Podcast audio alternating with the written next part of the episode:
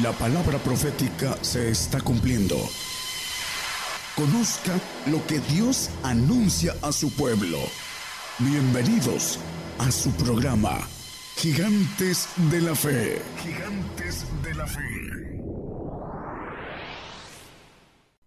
Muy buenos días hermanos, Dios les bendiga a todos los que eh, nos escuchan a través de las radios, que nos ven a través de las televisoras. Una bendición para cada uno de los oyentes y de los que nos ven. Eh, el tema de hoy vamos a manejar la ira y las promesas. Y es importante entender el aspecto de la ira de Dios porque muchos ah, no tienen temor con relación a, a, que hay que temer, dice la palabra, que es el que tiene poder de eh, matar el cuerpo y lanzar el alma al Seol, dice el Señor. Entonces vamos a, a tocar a una introducción pequeña, hablando del apóstol Pablo. En el 3.8 de Efesios nos dice, yo el más pequeño de todos los santos, y también habla la palabra acerca de la resurrección de los santos. Eh, en el 26 de Apocalipsis dice, bienaventurado el santo que tiene parte en la primera resurrección. Como referencias, el apóstol, cuando venga el Señor a reinar aquí en la tierra, va a ser levantado del polvo y vamos a ver que los creyentes vamos a estar escondidos en el polvo, así lo dice la palabra, para pasar el tiempo de ira terrible que nos maneja Daniel 12.1, en donde dice que nunca antes una aflicción tan grande, dice.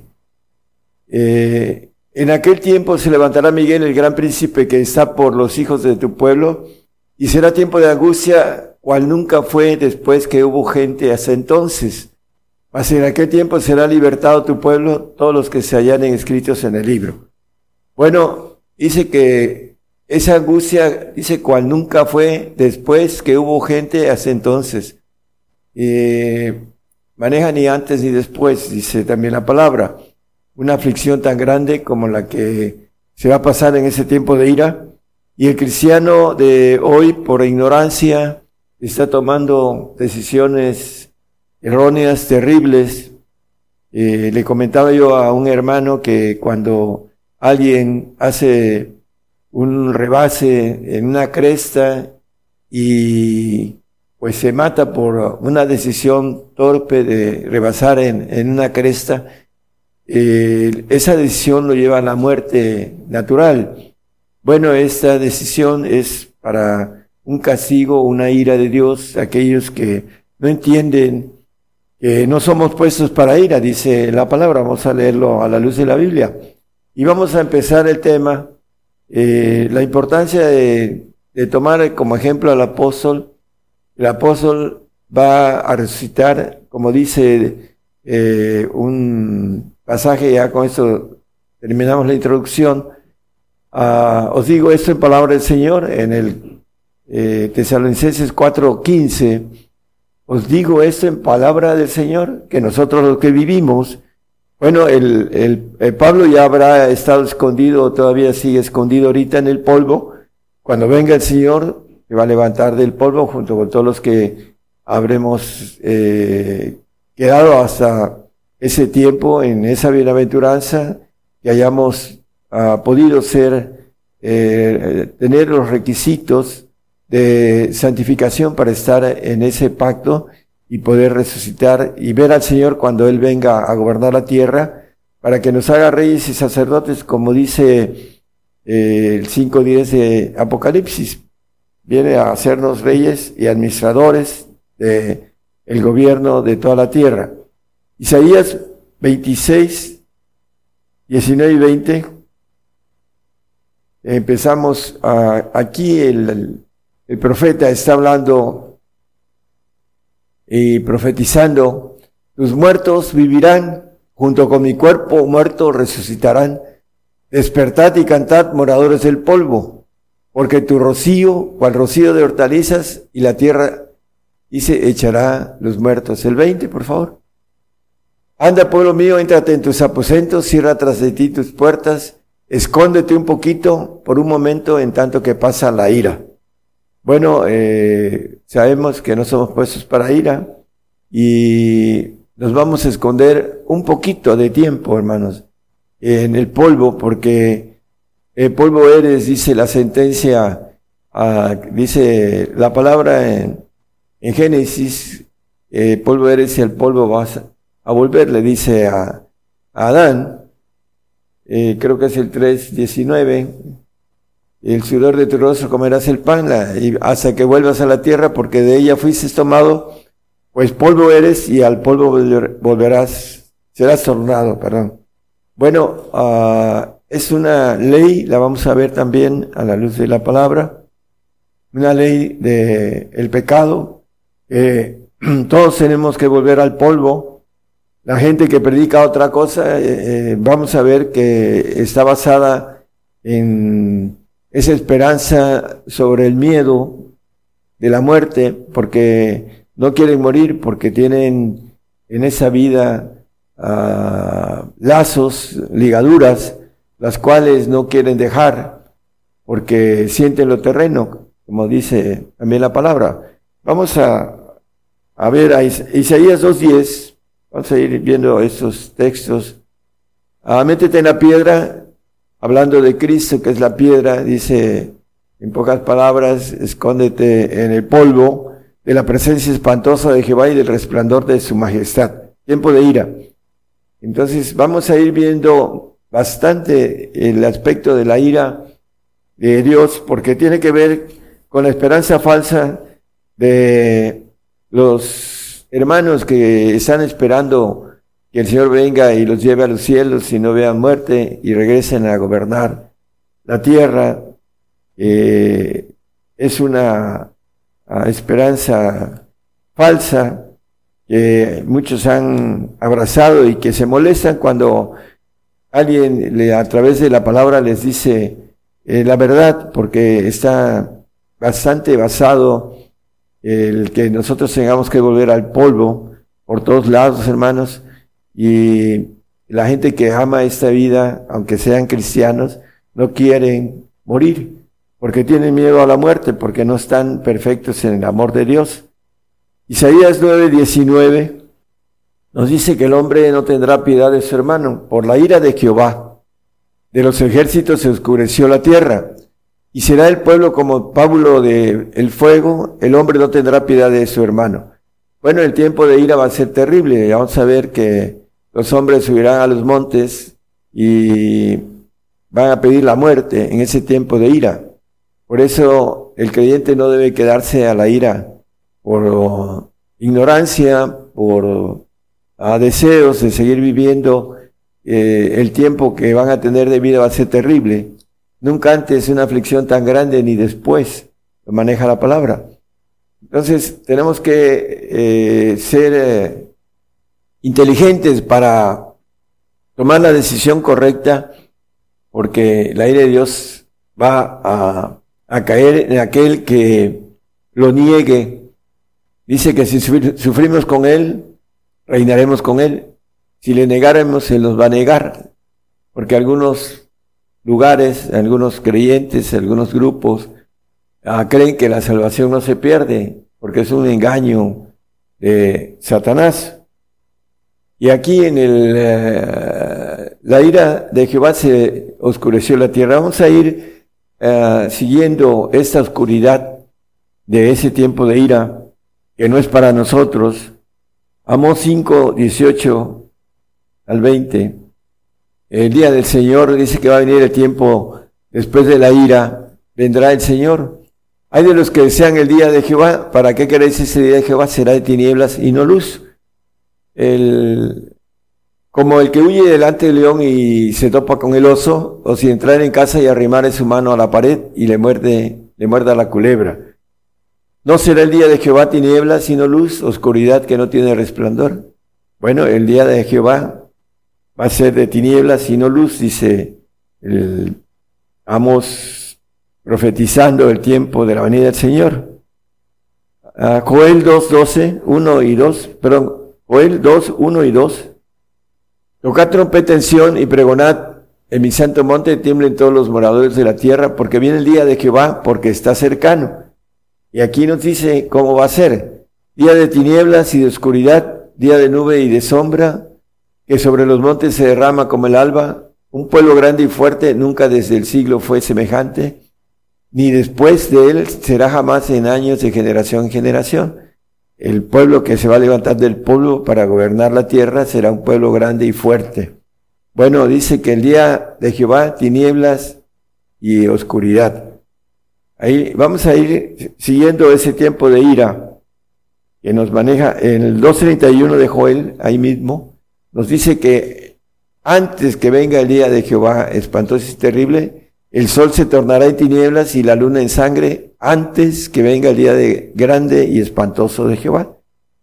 La ira de Dios va a estar antes de que el Señor se presente aquí en la tierra. Dice Isaías 13, 9 y 10 también. Hay muchos pasajes, hermano, pero vamos a, a ver algunos más. He aquí el día de Jehová viene crudo y de saña y ardor de ira para tornar la tierra en soledad y traer de ella a sus pecadores. Por lo cual las estrellas de los cielos y sus luceros no derramarán su lumbre, y el sol se oscurecerá en haciendo, y la luna no echará su resplandor. Bueno, el sol se oscurecerá y la luna no dará su resplandor.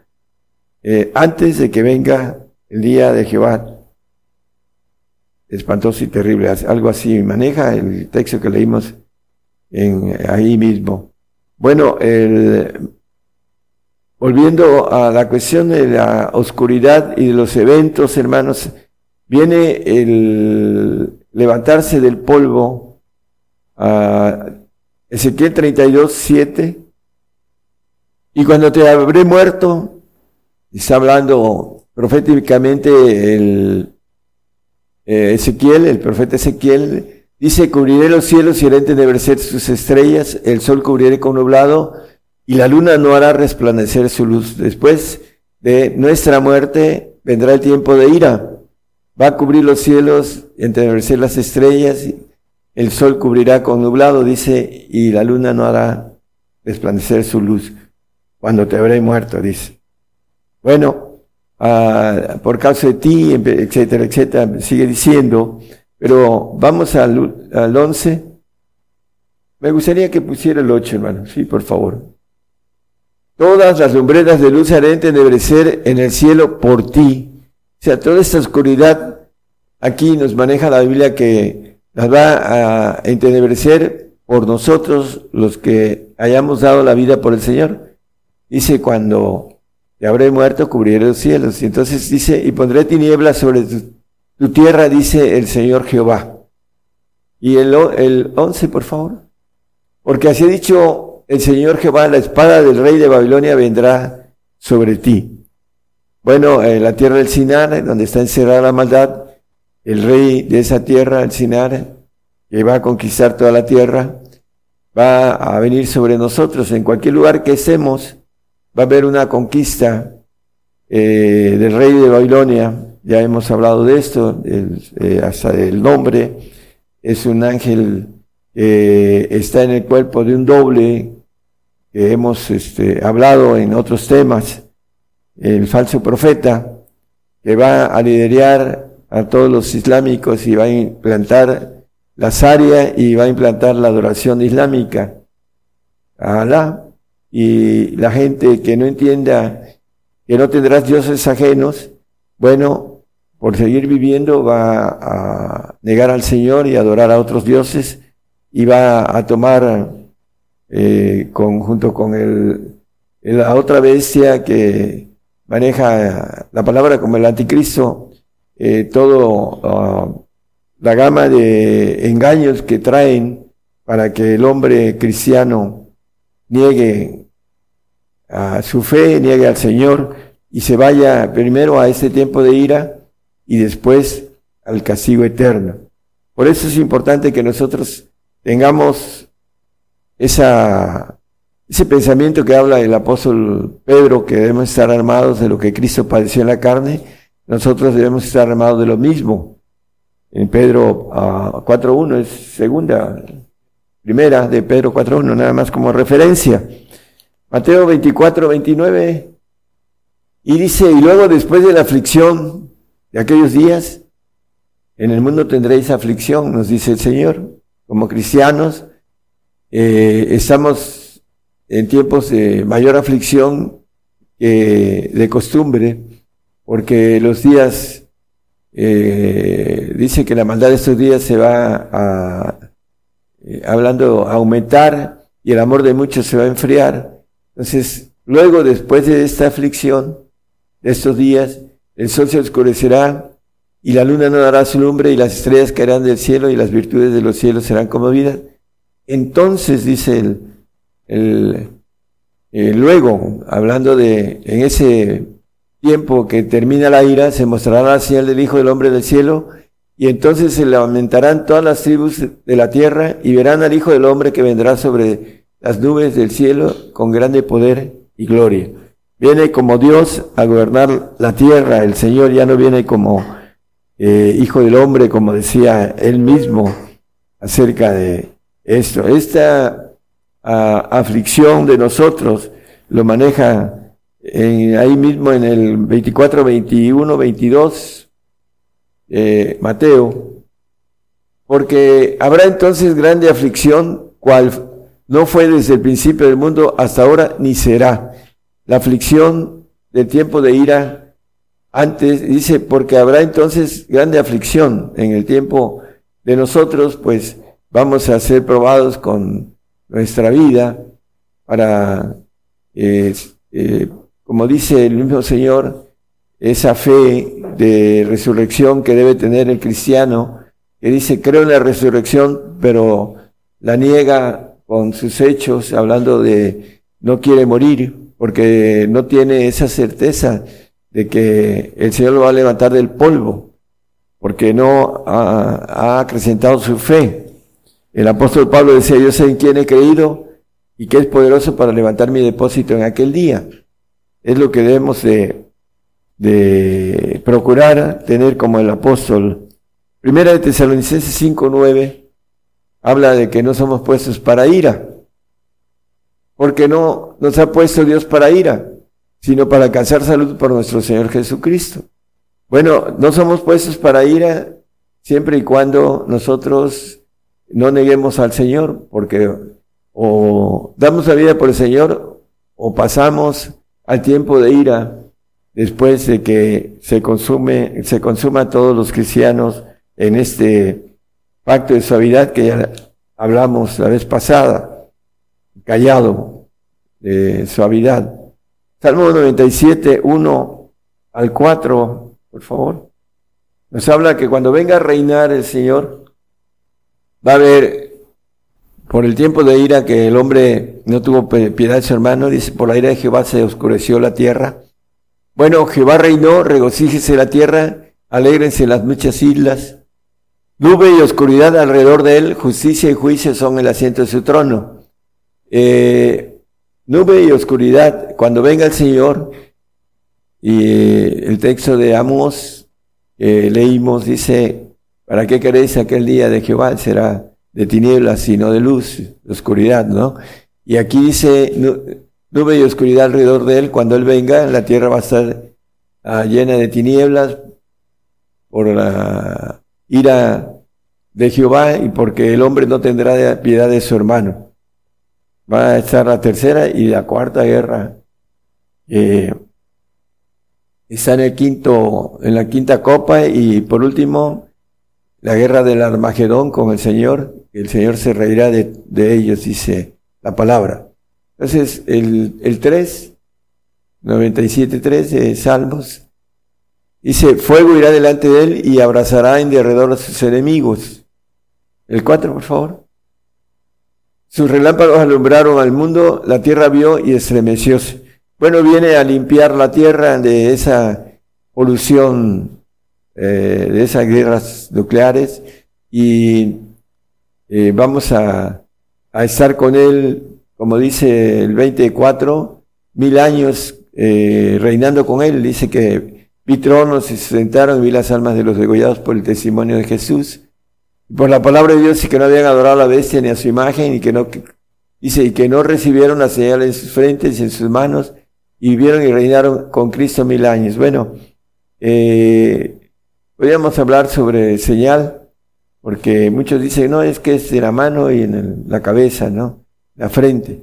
Pero están siendo engañados por por esa situación de que se están poniendo la señal en el brazo y no lo entienden. Bueno, eh, vamos a, seguir el, el, tema. Apocalipsis 6, 15, 16, 17, para empezar a ver también las promesas que son importantísimas, para saber que ese tiempo, dice, escóndete un poquito, es pequeño el tiempo, que vamos a estar escondidos en el polvo. Y los reyes de la tierra y los príncipes y los ricos y los capitanes y los fuertes y todo siervo y todo libre se escondieron en las cuevas y entre las peñas de los montes. Y decían a los montes y a las peñas, caed sobre nosotros y escondernos de la cara de aquel que está sentado sobre el trono y de la ira del cordero. Tiempo de ira que no es para nosotros, porque el gran día de su ira es venido y quién podrá estar firme. Bueno, eh, en el tiempo de ira no habrá creyentes, todos estaremos escondidos en el polvo con el pacto que hayamos tomado por voluntad propia con el Señor, sea de salvación, de santificación o de perfección. Eso depende de cada uno de nosotros. Romanos 8, 17.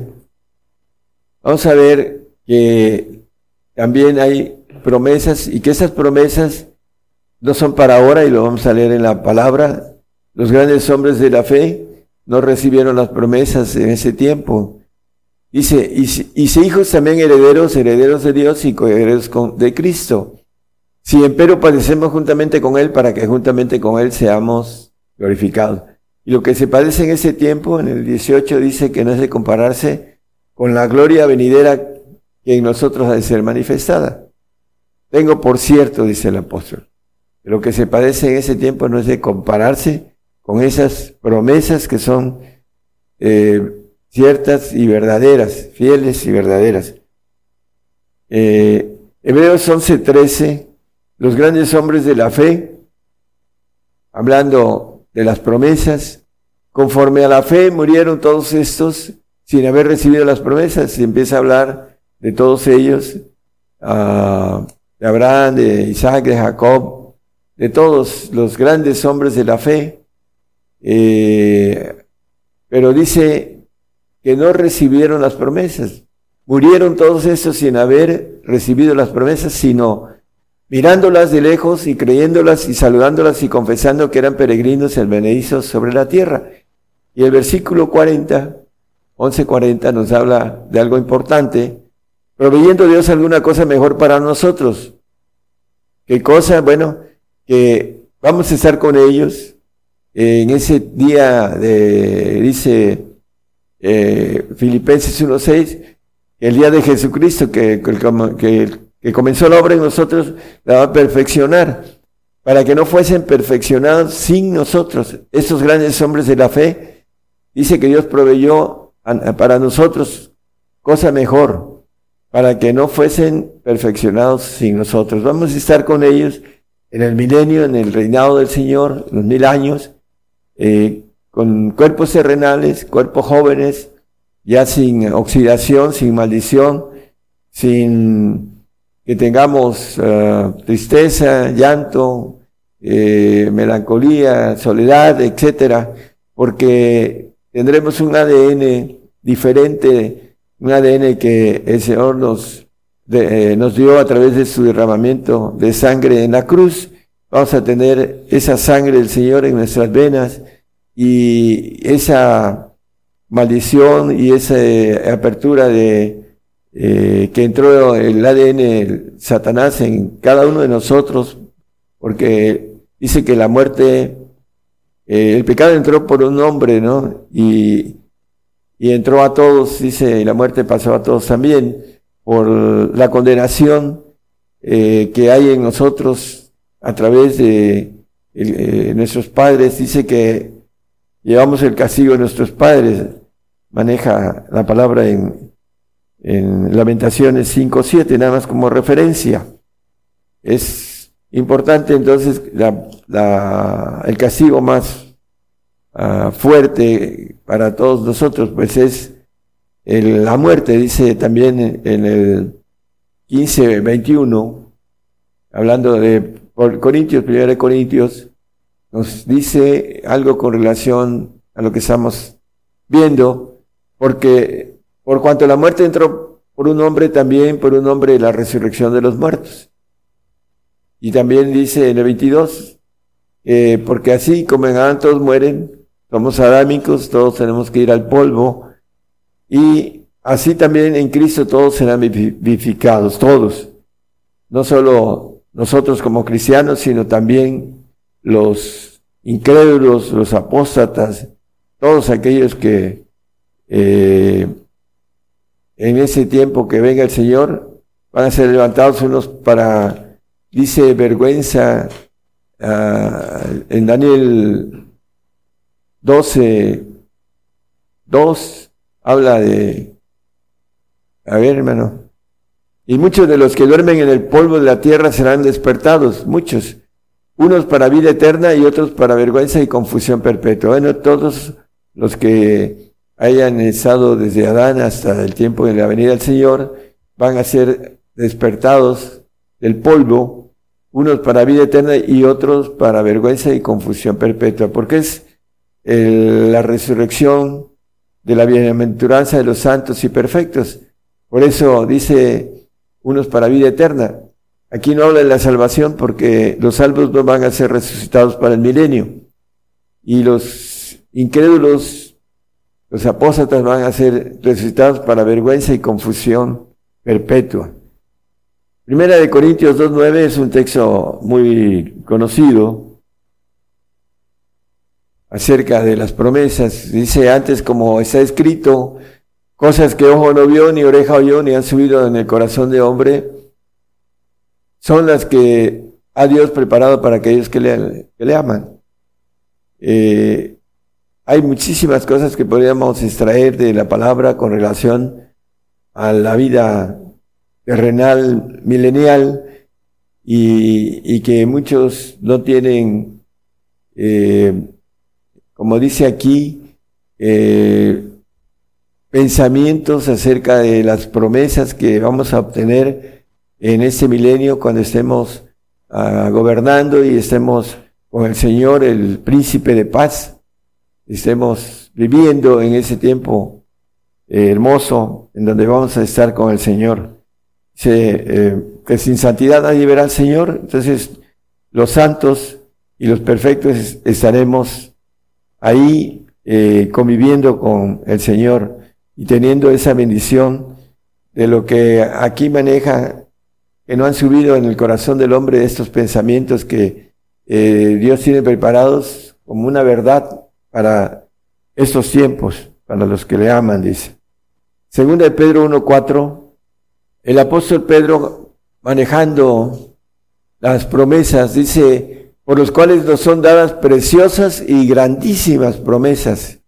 Aquí habla en superlativo, dice, acerca de grandes, grandísimas promesas para que por ellas fueseis hechos participantes de la naturaleza divina, habiendo huido de la corrupción que está en el mundo por concupiscencia. Bueno, aquellos que hemos huido de esta ah, corrupción del mundo, eh, sabemos de esas promesas, de grandísimas promesas que no solo vamos a disfrutar primero aquí en la tierra, después en los cielos. Una de las promesas eh, en los cielos, lo dice el apóstol Pablo en, en Filipenses 3:21, hablando del cuerpo de gloria que nos ofrece el Señor para los perfectos. Dice, el cual transformará el cuerpo de nuestra bajeza para ser semejante al cuerpo de su gloria, por la operación con la cual puede también sujetar así todas las cosas. Ese cuerpo del Señor eh, glorificado como ángel de Jehová Todopoderoso, que antes era hijo, Antes era príncipe, ahora ya no es hijo, es Padre eterno, dice Isaías 9:6, hablando de Padre eterno, príncipe de paz. Dice, porque un niño nos es nacido, hijo nos es dado, el principado sobre su hombro, y llamarase su nombre admirable, consejero, Dios fuerte, Padre eterno, príncipe de paz. Bueno, el, el Señor, cuando Josué se encontró con el Señor, eh, le dijo, eres amigo o enemigo, hablando de Josué, y le dijo él, soy príncipe, 5, 5.14, así es. El texto de Josué 5.14 nos dice, eh, le pregunta, ¿eres amigo o enemigo? Y dice, y él respondió, no, más príncipe del ejército de Jehová. Dice, ahora he venido. Entonces Josué postrándose sobre su rostro en tierra le adoró y díjole, ¿qué dice mi señor a su siervo? Bueno, el señor aquí dice príncipe del ejército de Jehová. Pero si vamos a Apocalipsis, habla en Apocalipsis el, el Señor con relación a que es el Rey de Reyes y Señor de Señores, hablando también en el apóstol Pablo. Y así, eh, vamos al 19.13 como referencia y el 16 es el...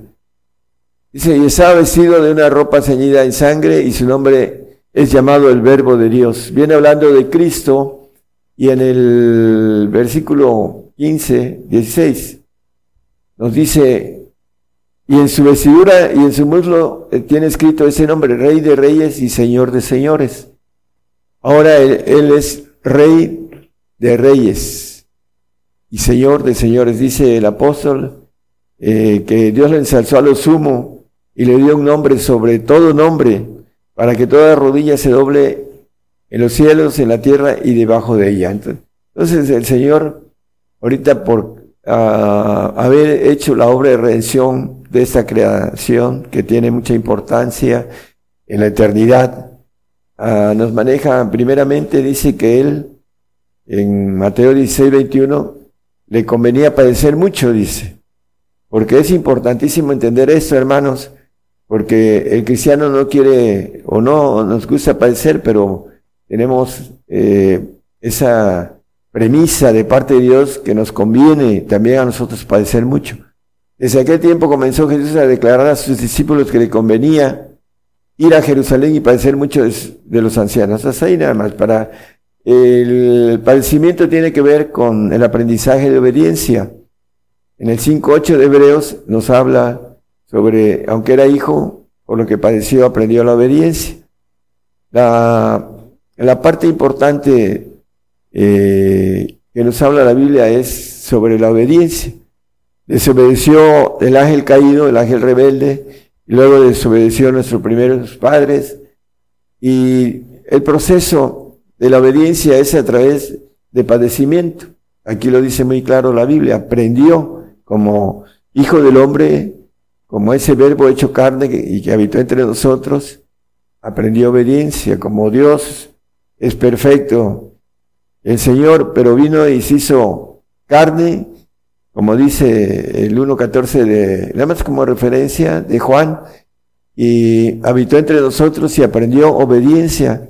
Padre, hágase tu voluntad y se pase de mí este vaso, no como yo quiero, sino como tú. Entonces Él vino a aprender obediencia porque nos dejó un camino de obediencia. Dice el, el 2.21 de Primera de Pedro, que lo que Cristo padeció, somos llamados para esto, dice.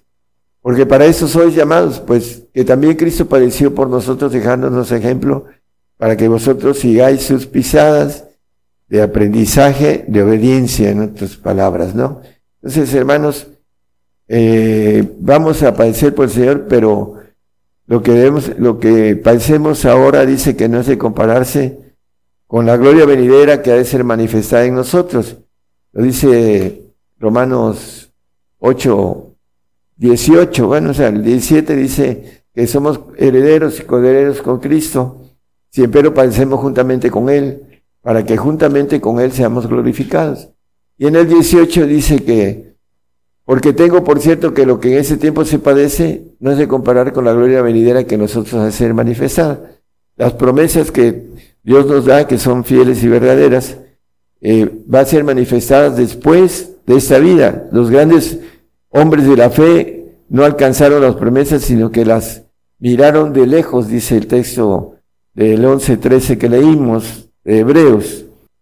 Juan 17, 22 nos habla de la gloria que el Señor tuvo antes eh, como hijo, y yo la gloria que me dices les he dado, la gloria de hijos. Por eso dice la palabra que el que venciere, pues será todas las cosas. Yo seré su Dios y él será mi hijo. Y dice aquí, para que sean una cosa como también nosotros somos una cosa. Esa gloria de hijo nos ofrece el trono de hijo, como él lo tenía antes, dice el que venciere, el 3.21 de Apocalipsis, al que venciere yo le haré que se siente conmigo en mi trono, en el trono de hijos, por eso nos llama hijos de Dios, así como yo he vencido y me he sentado con mi Padre en su trono, Padre eterno. Ahora el Señor es Padre eterno y nos puede dar esa vida inmortal para estar en esos segundos tronos de hijos. Es importante que nosotros entendamos esas promesas tan grandes. Eh, dice el 17.5, ah, hablando de esa gloria, eh, el 17.5 de Juan, perdón, del Evangelio. Ahora pues, Padre, glorifícame tú cerca de ti mismo con aquella gloria que tuve cerca de ti antes que el mundo fuese. Bueno, esa gloria de ángel todopoderoso estaba sentado en el segundo trono, en los segundos tronos y que por la propuesta de gozo que habla la palabra, él ahora es Padre eterno y es el segundo de todos los ancianos o padres que están en la parte de primeros tronos. Eh, tiene Dios como institución de gobernatura de los cielos que, que crió y que el Señor ahorita está sentado a esa diestra del Padre, es el segundo de todos los ancianos y que la palabra habla que los ancianos se le postran al Señor en el 5, 6 de Apocalipsis. Él se postraba antes a los ancianos como hijo de Dios. Ahora Él es Padre eterno y es el segundo. Y miré y aquí en medio del trono y los cuatro animales, no, es el ocho, el ocho, perdón. Y cuando hubo tomado el libro, los cuatro animales y los veinticuatro ancianos se postraron delante del Cordero menos uno, que es el anciano de grande edad, el padre que dice el Señor que es mayor que él, eh, se postraron delante del Cordero teniendo cada uno arpas y copas de oro llenas de perfumes que son las oraciones de los santos. Entonces el Señor ahorita está eh, como anciano, como, como padre, en el segundo eh, escalafón militar de Dios, y todos los ancianos se le postran delante del Cordero. Ahora es Padre. Nosotros nos está ofreciendo su trono que tenía antes de la fundación del mundo, dice. Padre, glorifícame con aquella gloria, aquella gloria de, como dice el uno, uno de, de Juan, dice eh, que en el principio era el verbo, y el verbo era con Dios y el verbo era Dios. Cristo, eh, como Dios, lo dice, y vemos, y vimos aquel verbo hecho carne, dice en el 14, como Dios, dice, ahora está sentado a la diestra del Padre. Juan 19, 7, vamos a ver que es importante, es una ley que para ser hijo tenemos que ir al polvo y levantarnos del polvo, como dice Ahorita vamos a leer ese texto, a, volverlo a leer, ya para terminar. Respondieron los judíos, nosotros tenemos ley, y según nuestra ley debe morir porque se hizo hijo de Dios. Entonces, hermanos, tenemos que volver al polvo porque es una ley, se ha establecido en el Hebreos 9:27, y se ha establecido que todos los hombres mueran una vez y después el juicio. de la manera que se ha establecido a los hombres que mueran una vez y después el juicio. Y que nos vamos a ir sin morir y que nos vamos a, levantar es una falsa doctrina, una esperanza falsa en que muchos venden esa, eh, esa falacia por ser atractiva, porque tienen miedo a la muerte, porque no están perfeccionados en el amor de Dios. En el perfecto amor no hay temor, dice en el 4.18 de Juan, en primera. En el perfecto amor no hay temor, más el perfecto amor echa fuera el temor, porque el que el temor tiene pena, pena de condena, no de vergüenza, de donde el que teme no está perfecto en el amor. Y dice el 2.15 de Hebreos que estaban sujetos a servidumbre por temor a la muerte. Y librar a los que por el temor a la muerte estaban por toda la vida sujetos a servidumbre. El Señor vino a librar a librarnos de esta servidumbre, de ese temor a la muerte, porque, eh, bueno, no nos vamos a meter en, en, otros detalles, pero todos tenían ese temor a la muerte y el Señor vino a, dice, a librarnos. El Espíritu de vida en Cristo Jesús nos ha librado de la ley del pecado y de la muerte. Así lo dice el 8.2 de Romanos. Ya vamos para terminar. Aquí, eh, dentro de los textos que ya he, dado, me gustaría el 26 de Isaías 20. Ahora, pueblo mío, éntrate en tus aposentos, cierra tras de ti tus puertas, escóndete un poquito por un momento, en tanto que pasa la ira. Es un poquito de tiempo, así lo dice también el texto que leímos de Romanos 8, 18, que lo que se padece en este tiempo no es de compararse con la gloria venidera que ha de ser manifestada en nosotros, y es un poquito de tiempo. Aquí lo dice, escóndete un poquito, un poquito de tiempo, por un momento, momento corto, en tanto que pasa la ira. Es importante que nosotros sepamos que no somos puestos para ir a siempre y cuando no neguemos al Señor.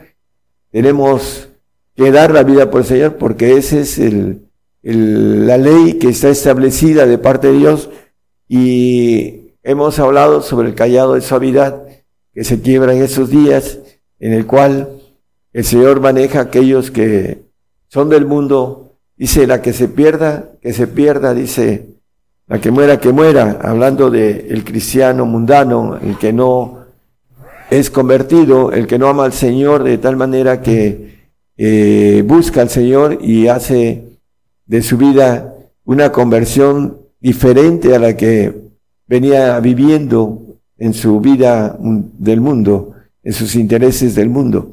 Por esta razón, hermanos, ahorita ya nos queda ah, o nos hacemos calientes, como dice el 1.17 de Apocalipsis. Vamos a terminar con ese texto. El 3.16, el, el, el capítulo 3, 16 17. Mas porque eres tibio y no frío ni caliente, te vomitaré de mi boca. Yo te amo en eso, 17, 3, 17. Porque tú dices, yo soy rico y estoy enriquecido. Y no tengo necesidad de ninguna cosa y no conoces que tú eres un mitado y miserable y pobre, ciego y desnudo. Yo te amonesto que de mí compres oro afinado en fuego, para que seas, seas hecho rico y seas vestido de vestiduras blancas para que no se descubra la vergüenza de tu desnudez, y unge tus ojos con colirio para que veas. Yo te amonesto que compres oro afinado en fuego, para que verdaderamente seamos hechos ricos en el sentido espiritual y seamos vestidos de vestiduras blancas. Dice el apóstol Pedro en el 1.7 de primera de Pedro, dice, para que la prueba de nuestra fe, mucho más preciosa que el oro, el cual perece, bien sea probada con fuego. Yo te amonesto que compres de mí oro afinado en fuego. El oro representa al Padre. Entonces, el fuego representa eh, todo lo que el fuego hace es eh, limpieza, Por eso maneja aquí de manera expresiva el fuego, la semejanza de poder ser limpiados y ser hallados, dice, en alabanza, gloria y honra cuando Jesucristo fuere manifestado. Debemos eh, eh, esa amonestación del apóstol Juan, yo te amonesto que compres, eh, dice, oro afinado en fuego. En la amonestación, hermanos, el fuego de nuestra prueba de fe que dice el apóstol Pedro, ¿no? Para que seamos verdaderamente ricos en obediencia, así lo vimos. dice, me conviene padecer mucho, el texto del 16-21 de Mateo, y por último, el texto del 5-8 de Hebreos, en donde maneja que, aunque era hijo, por lo que padeció, aprendió la obediencia. Como hombre, el Señor aprendió la obediencia y nos dejó un camino para que sigamos sus pisadas. Eh, la primero de Pedro 2.21 que leímos. Manos, eh, debemos de, tomar esa amonestación y comprar ese oro afinado en fuego, porque no podemos llegar al Señor, porque nos iremos, aquel que llegue al Señor, se va a ir al tiempo de ira terrenal, que ya vimos varias cosas, no, no tocamos muchas más, porque es terrible el tiempo de ira. Dice que los hombres pedirán la muerte en ese tiempo de ira y después el castigo eterno. Es la razón por la que no podemos tomar una decisión eh, tan grave en cuestión de, resultados. Eh, debemos de ser inteligentes en ese sentido, hermanos, de que el apóstol Pedro le dijo al Señor, ¿a quién iremos si solamente tú tienes palabras de vida eterna? Entonces, hermanos, nuestro lugar está en esas promesas que el Señor nos ofrece, fieles y verdaderas. Y hay que tomarlas y las vamos a gozar eternamente. Esos tesoros donde no minan, ni roban, ni hurtan en los cielos. Que el Señor les dé inteligencia, hermanos, a aquellos que eh, tienen aferrados eh, el aspecto de irse con el Señor en esos días y no pasar esta esta prueba que es un uh, plan de Dios para toda esta generación, para que podamos obtener esas vestiduras blancas, eh, podamos ser afinados en oro, eh, como dice la palabra, a través de la aflicción. Hay un texto en Pedro, dice 2.20, que la aflicción, hablando uh, que es ciertamente agradable a Dios, porque qué gloria es si pecando vosotros sois abofeteados y lo sufrís, mas si haciendo bien sois afligidos y lo sufrís, esto ciertamente es agradable delante de Dios. Yo castigo y reprendo a todos los que amo. El 3.19 de Apocalipsis, yo reprendo y castigo a todos los que amo. La gente que no quiere el castigo, la reprensión, no quiere el amor de Dios. Porque ahí está el amor de Dios, en la obediencia, para que nosotros podamos obtener las promesas de parte de Dios. Dios les bendiga, hermanos, a todos.